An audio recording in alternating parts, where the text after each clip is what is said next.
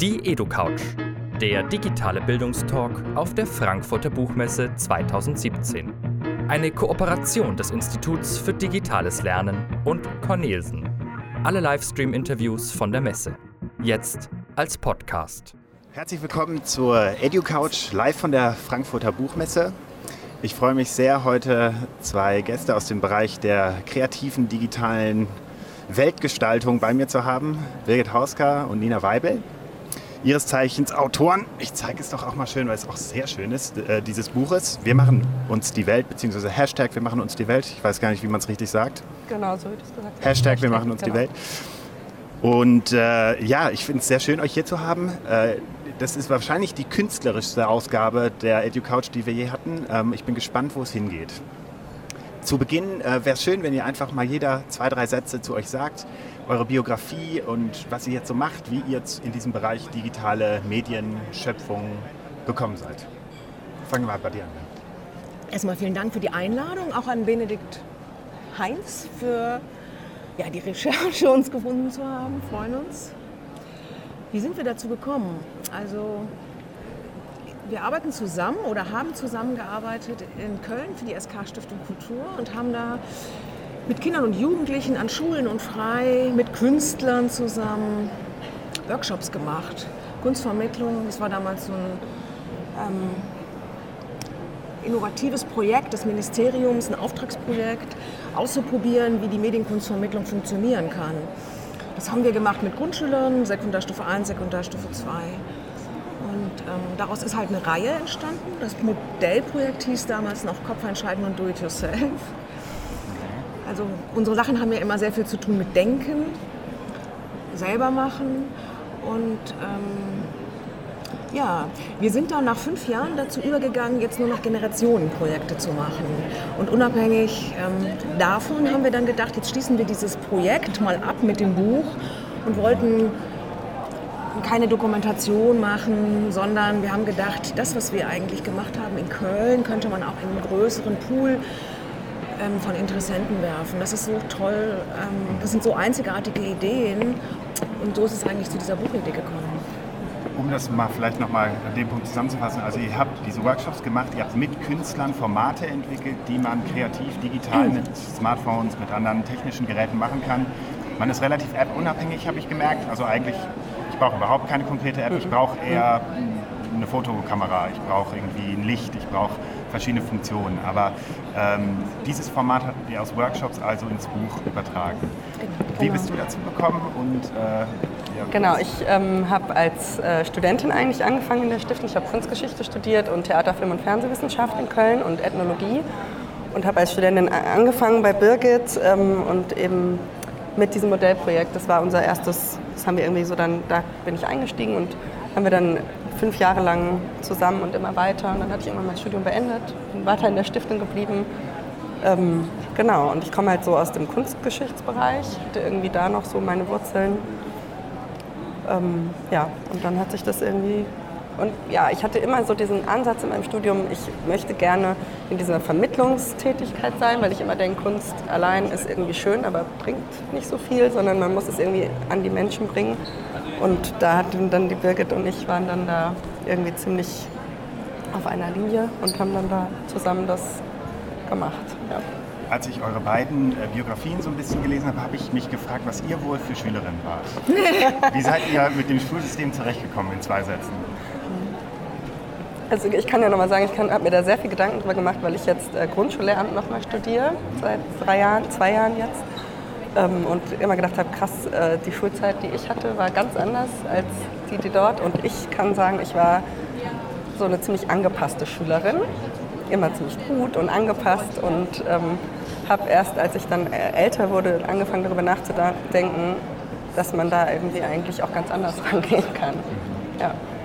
Wie war es bei dir, Birgit? Also bei mir war es so, dass in der Grundschule, ich mich da noch daran erinnern kann, sehr genau, an die Grundschullehrerin Frau Becky.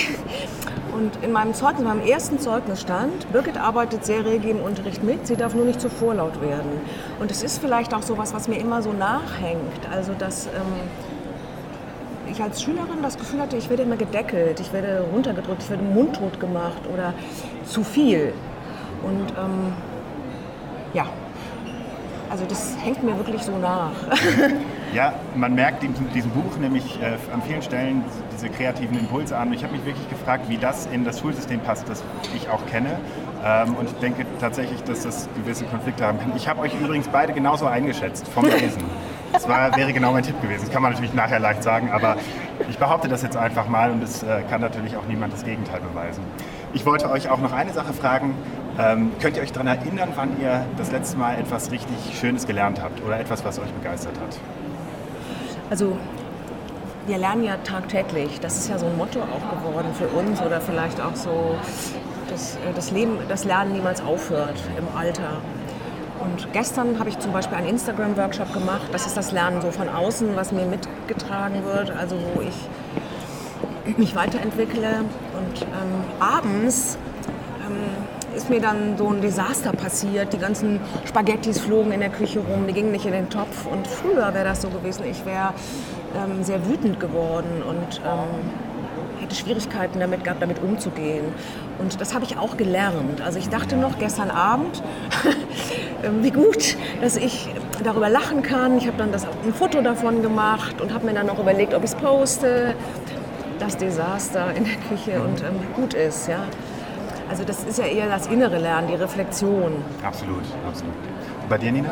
Ja, ähm, ich habe mir da tatsächlich in letzter Zeit häufig Gedanken drüber gemacht, weil ich ja wieder studiere und jetzt ja wieder sehr viel lerne, auch für Mathe-Klausuren zum Beispiel. Aber was ich in, so in der letzten Zeit ganz oft ist eher eine Erkenntnis und die auch mit dem Buch zusammenhängt.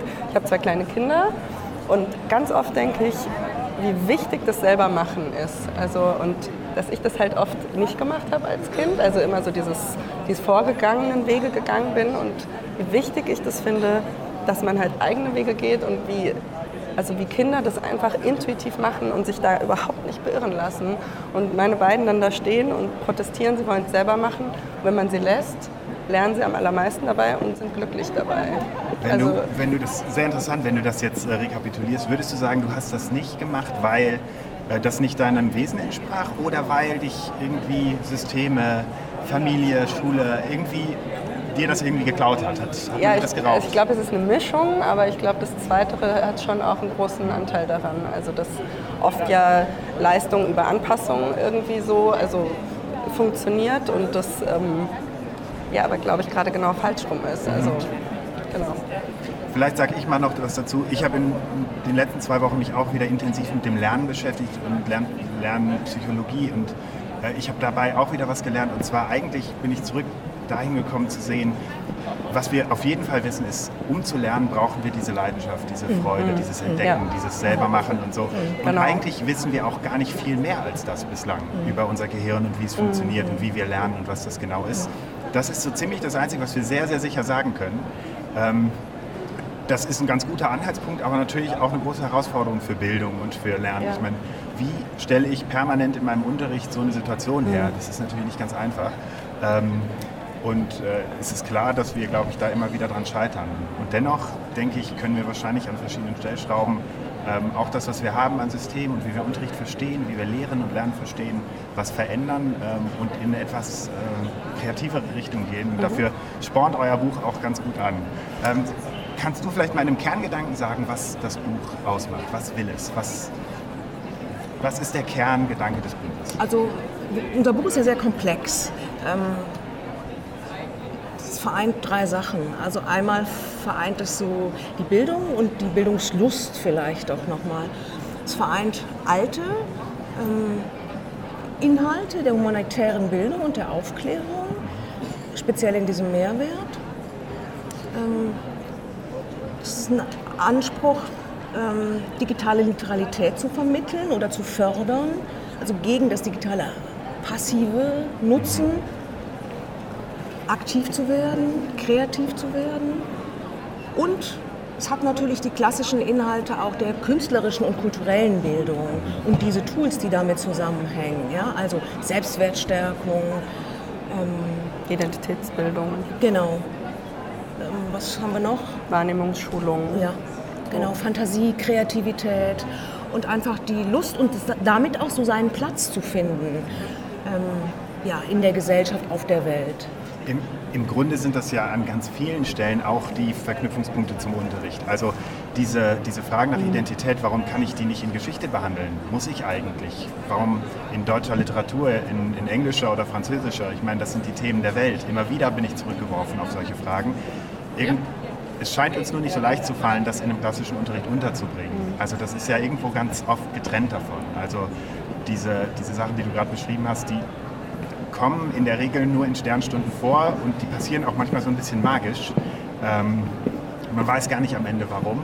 Ähm, wir suchen irgendwie nach Wegen, das öfter herzustellen.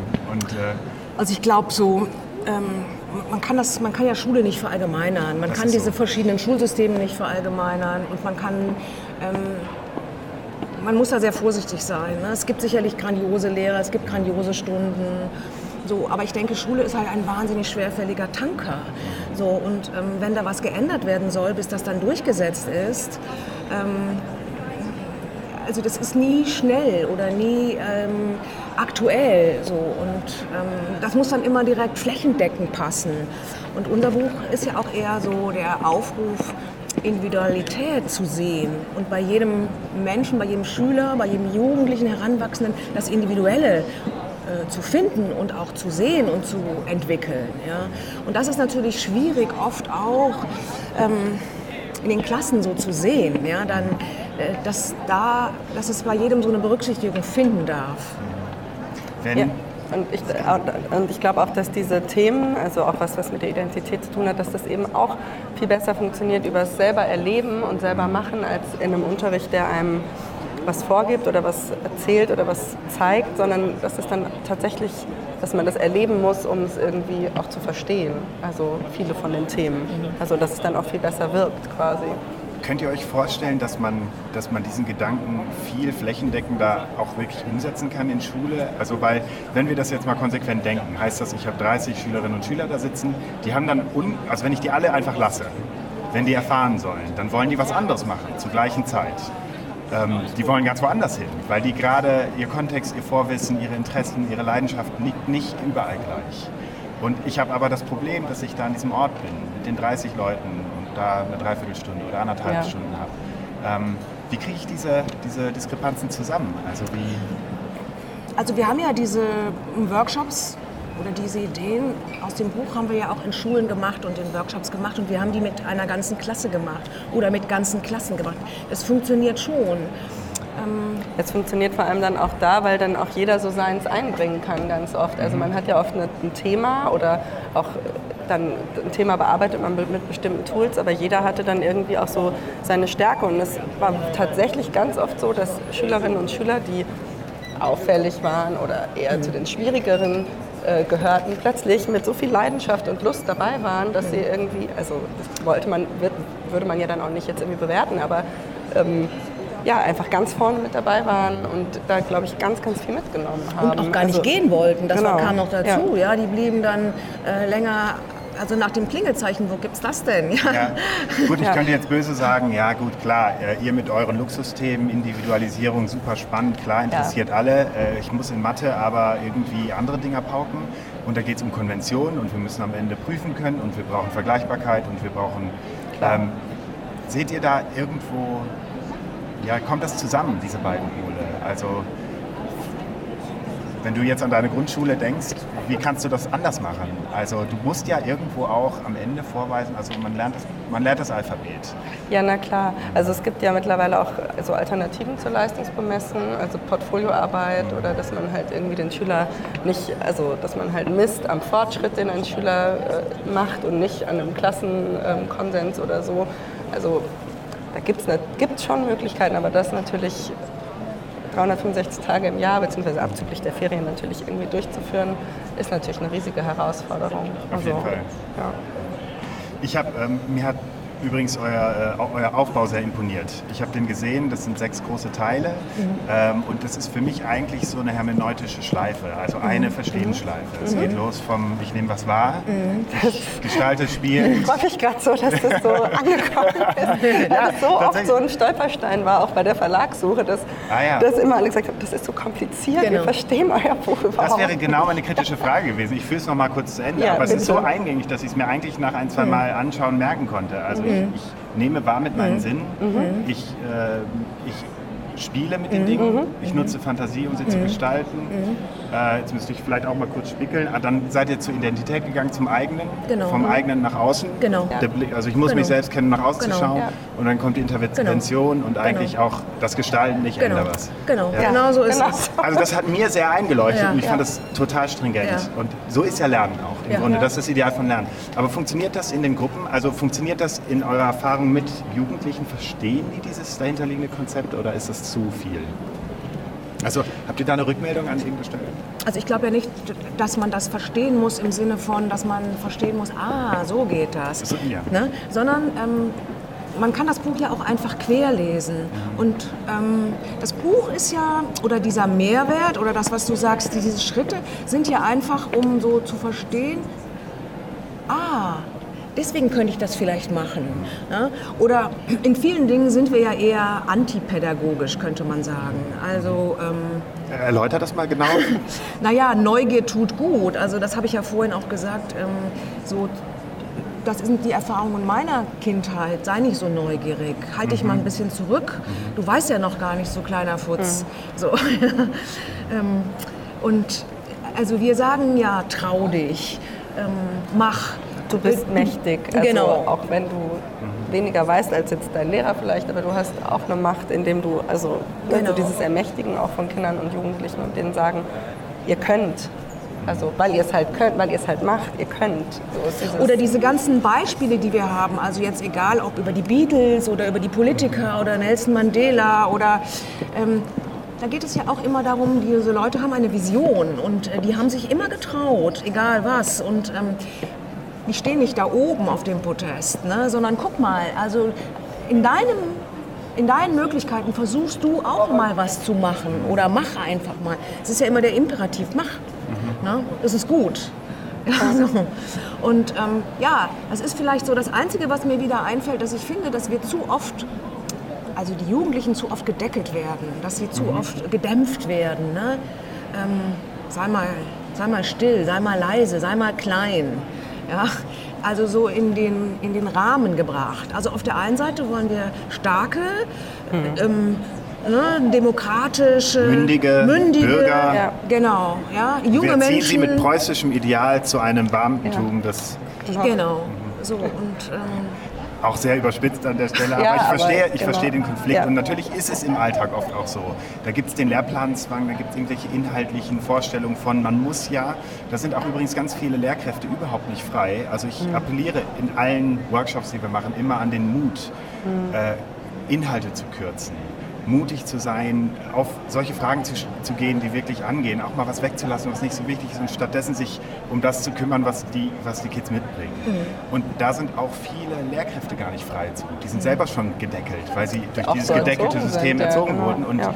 natürlich entsteht dann auch ein Unterricht, der wiederum deckelt. Genau, genau das ist der Punkt. Also wenn ich auch so mitkriege bei so Kollegen oder jungen Kollegen, wie auch so das Referendariat abläuft und ähm, wer das auch beurteilt, ja, das ist ja so ein System, also so ein Dampfersystem und wer da hinkommt und das dann beurteilt und ähm, dann, ich meine, die Leute haben ja Macht und die wählen dann einfach aus und benoten. Und ähm, das ist einfach eine große Schwierigkeit, glaube ich. Also ich, ähm, mir ist noch aufgefallen, für eure Kapitel, ähm, für eure Gliederung nutzt ihr Glück, Leichtigkeit, Wonne, Spaß, Witz und Lust.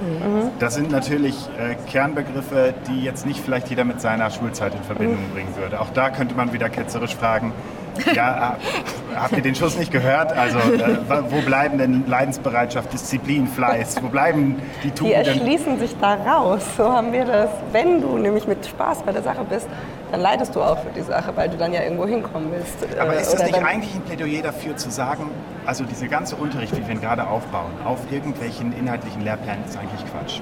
Wir müssen anfangen, die Leute irgendwo an eine Leidenschaft bringen und sie von da aus lernen lassen. Wir müssen ihnen dann ihren Weg begleiten. Wir müssen sie eigentlich freilassen an der Stelle und wir müssen weggehen von, von diesem Gedanken, dass man ihnen irgendeinen Kanon in irgendwas Ja. eintrichtert. Es sind Das ja, wäre- gab es ja immer schon Ansätze in die Reformpädagogik, Hartmut von Henting zum Beispiel ähm, oder dieser Somerset Morgan damals. Ähm, es gab ja immer wieder diese Ansätze. Unterschiedliche ähm, Reformschulen, die das ja auch gemacht haben. Die das auch heute machen. Also Ja. ganz unterschiedliche Konzepte, die das machen. Genau, Ähm, genau. Aber seht ihr euch dann, seht ihr euch in einem Konflikt mit unserem gängigen Schulsystem als Ergänzung oder also diesen Ansatz oder passt der da rein? Ist das eigentlich eine, eine Ergänzung oder weil ich erlebe im Grunde gerade diesen Theaterbereich oft als einen Bereich, wo man all diese Sachen praktisch ausleben darf, die man dann in der, in der Schule eigentlich sonst nicht darf. Also da, dazu die Künste insgesamt. Also Ja. man macht in Musik und macht in Sport oder in, in Kunst eben Dinge, die an den anderen Stellen eigentlich nicht erwünscht sind. So wie du es eben geschildert hast, also der Deckel. Man hat ganz klare Konventionen. Ähm, versteht ihr dieses Angebot eigentlich als einen Zusatz oder ist es eigentlich, würdet ihr euch eher wünschen, dass das Unterricht auch so, so von sich geht? Also ich, also in der Grundschulpädagogik, in die also Regelschulen in der Grundschule ist ja schon ziemlich viel reformpädagogische Ansätze, Wochenplan und so weiter auch tatsächlich eingeflossen. Und ich bin immer, wenn ich im Praktika bin, ganz beseelt davon, dass Unterricht so anders sein kann, als ich den erlebt habe in meiner Grundschulzeit. Und ich würde mir das natürlich wünschen, dass, äh, dass das nicht nur im Kunstunterricht zum Beispiel, also, sondern dass man mit dieser Methodik auch, in, also wie du es vorhin gesagt hast, in Geschichte oder so, dass man auch zum Beispiel gerade hier, die Berit hat es gerade aufgeschlagen mit den Ikonen, Idolen, Legenden, würde sich auch eignen für einen Geschichtsunterricht. Definitiv. Ne? Das- Machen wir übrigens auch bei uns im Geschichtsbuch. Ja, und so. ne, man kann dazu recherchieren, man kann dazu wunderbar auch Inhalte selber finden lassen. Also Vielleicht müssen wir dann nochmal gemeinsam reinschauen und ein schönes Konzept entwickeln für ein paar Stellen. Also das sieht sehr brauchbar Ja. aus. So zum Beispiel. Also Ja. ich, klar eignet sich das nicht immer und für jeden Unterricht und Mathematik und so weiter. Aber wobei auch da gibt es äh, in der Grundschulpädagogik entdeckendes Lernen. Da kriegen die Kinder einfach ein weißes Blatt. Also und da geht es nicht darum, welche Lösung du findest, sondern wie du die Lösung findest und also wie dein Weg ist und du musst dir selber Informationen beschaffen und so. Also gibt es, glaube ich, auch schon viele Ansätze tatsächlich. Und äh, ja, wenn, also wenn ich dann mein Referendariat irgendwann geschafft habe, überlebt habe, dann würde ich mich natürlich selber auch gerne dafür stark machen in meinem eigenen Unterricht. Ich wünsche dir viel Erfolg dabei, auch äh, mit zwei Kids. Das ist ja auch nochmal eine Herausforderung. Euch beiden insgesamt viel Erfolg weiter auf diesem Weg. Äh, können wir da noch weiteres erwarten äh, in diesen Projekten oder ist das jetzt ist tatsächlich, äh, also habt ihr praktisch den Umfang eurer Workshops jetzt erstmal gebündelt und das ist auch erstmal da oder gibt es da noch einen Nachfolger? Ähm, von dem Buch meinst Ja. du jetzt? Ja, da sind wir noch in der Arbeitsphase. Also es könnte durchaus sein, dass noch neue Projekte, neue Ideen dazukommen. Genau. Ja. genau. Genau. Ja. Wunderbar. Möchtest du noch einen Abschlusssatz sagen? Du hast gerade noch mal Luft geholt. ja, ich möchte gerne Sag sagen, es. dass wir noch zwei Veranstaltungen haben, drei Veranstaltungen auf der Buchmesse und einen Workshop. Ach so, sogar einen Genau. praktischen. Genau. Ja. Und zwar hier dieses Ikonenidole Legenden. Ja. Das machen wir nämlich mit den Helden der Kinder- und Jugendliteratur. Mhm. Speziell hier auf der Buchmesse. Und das findet statt im Illustrators Corner am Samstag von Um 16. 16 bis 17 Uhr. Genau. Und davor lesen wir den Mehrwert rund um das Thema Identität Okay. auf der Kids Stage. Also für Jugendliche und Okay. auch für sonst jeden. Aber Das heißt, wer Interesse an, äh, daran hat, kann da und einfach selber teilnehmen. machen. Genau. Und, okay. Genau, einfach kommen Ja. und mitmachen. Also herzliche Einladung an Zuschauer, die das möchten. Genau.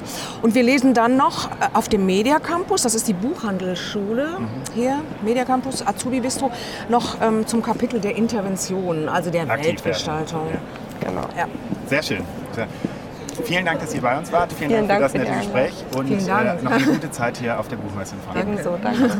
Wiedersehen und Wiedersehen.